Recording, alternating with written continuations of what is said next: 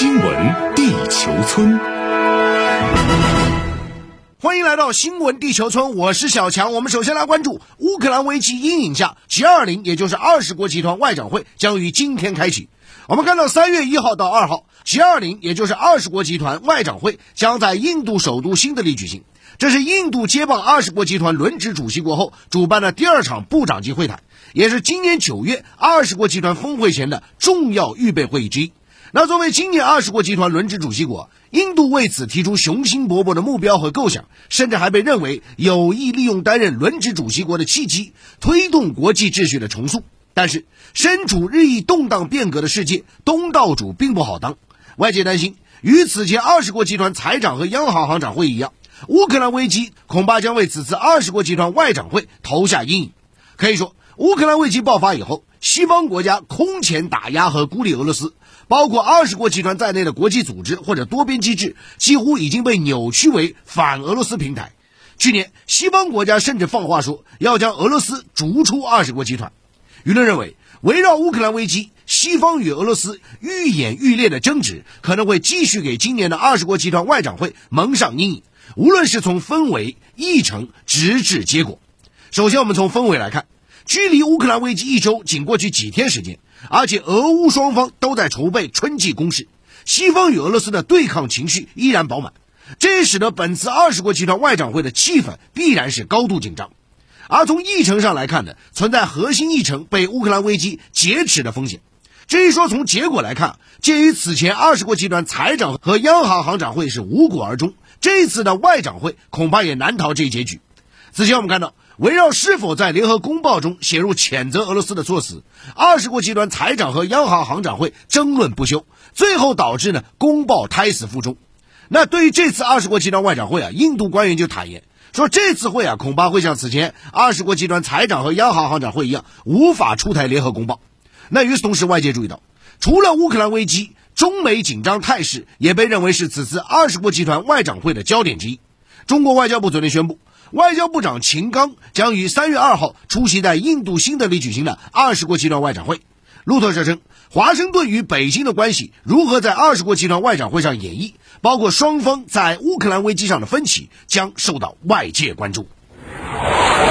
好，我们继续来快速了解一组环球要闻资讯。据东方卫视报道，路透社于当地时间二月二十七号援引一份白宫备忘录报道称，美国白宫要求政府机构在三十天内卸载联邦设备和系统中的短视频应用 TikTok，也就是抖音的海外版。同一天，加拿大政府发表声明称，当地时间二月二十八号开始，在政府设备上禁止使用 TikTok。对此，中国外交部昨天回应称。美国作为世界头号大国，竟然如此惧怕一款青年人喜欢的应用软件，未免太不自信了。我们坚决反对美方泛化国家安全概念、滥用国家力量、无理打压别国企业的错误做法。美国政府应当切实尊重市场经济和公平竞争原则，停止无理打压有关企业，为各国企业在美国投资经营提供开放、公平、非歧视的环境。啊，接着再来看到，日前，美国总统拜登夫人吉尔在接受几家美国媒体采访时表示，拜登透露他打算2024年竞选连任，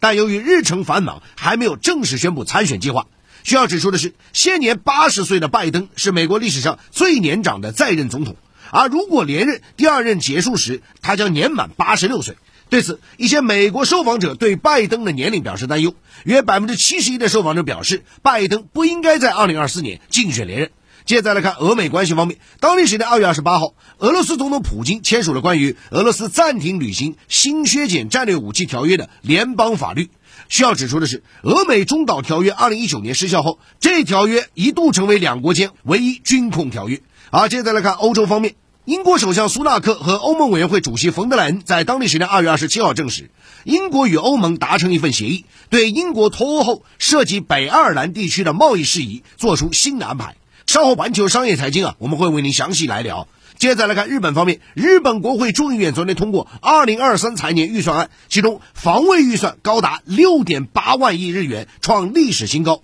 根据新财年的防卫预算，日本将花费两千多亿日元购买美制战斧巡航导弹。好，这时呢，我们重点来了环球商业财经啊。我们先来看一组环球商业财经资讯啊。在二月二十七号举行的世界贸易组织争端解决机构会议上，有一百二十七个世贸组织成员提出的重启上诉机构新法官遴选程序的提案，因美国反对而没有获得通过。这是该提案第六十三次受到阻挠。那么，根据世贸组织议事规则，该组织所有重大决定需经过一百六十四个成员共同协商，达成一致意见才能做出。这意味着任何一个成员都具有一票否决权。那么近年来呢，美国一再滥用世贸组织机制，单方面阻挠上诉机构遴选新成员。好，接着来看到，美国商务部定于当地时间二月二十八号发布新规啊，就半导体制造商根据芯片与科学法案申领产业补贴，明确多项条件，其中一项呢就是企业需要确保提供类似托儿所这样一个服务类别。此外呢，舆论认为，拜登政府致力于推动出台啊芯片与科学法，旨在通过巨额产业补贴和遏制竞争的霸道条款，推动芯片制造回流美国本土，借此打压他国发展，维系美国科技霸权。那么，国际社会普遍认为呢，美国借此法将科技和经贸问题武器化，将对全球半导体供应链造成扭曲，对国际贸易造成困扰。好，接着来看欧洲方面。当地时间二月二十七号，英国首相苏纳克和欧盟委员会主席冯德莱恩证实，英国与欧盟达成一份协议，对英国脱欧后涉及北爱尔兰地区的贸易事宜做出新的安排。那么，消息传出以后呢，金融市场反应积极啊，英镑对美元汇率是应声上涨。那么这个协议背后啊，这个北爱尔兰议题，到底是个什么情况？给大家详细介绍一下背景。就英国呢，脱欧三年以来，涉及北爱尔兰地区的贸易问题呢，一直是英国与欧盟关系的一大症结。眼下呢，这次通过的新协议有望缓解双边关系，但是呢，在英国国内啊，相关协议能否继续推行，仍有不确定性。在这里，我们要给大家详谈，就是说，在英国脱欧以后，涉及北爱尔兰地区贸易问题一直没有得到妥善解决。北爱尔兰地区呢，虽然是英国的一部分。但地理上呢，却和英国的大不列颠岛啊隔海相望啊，同时呢，与欧盟成员国爱尔兰是接壤，这是北爱尔兰的这样一个情况。那么此前呢，作为英国脱欧协议部分，北爱尔兰议定书啊，要求北爱地区呢留在欧洲单一市场和欧盟关税同盟里，以防止爱尔兰岛呢出现陆上的硬边界。但是呢，这又意味着什么呢？就从英国大不列颠岛。进入北爱尔兰地区的部分商品需要接受海关的边检，实质上呢，就是在北爱地区和英国其他地区之间加设了一个像边界一样的。而且呢，欧洲法院仍然对北爱尔兰地区啊拥有部分的管辖权啊。那么这两个内容呢，导致了部分英国保守党内和北爱尔兰相关团体的这样一个不满，认为呢涉嫌侵犯了英国主权。而在签署脱欧协议之后啊，英方又要求说这个协议不好啦，又要修改了啊，此举令欧盟非常感到不满，导致双边关系紧张。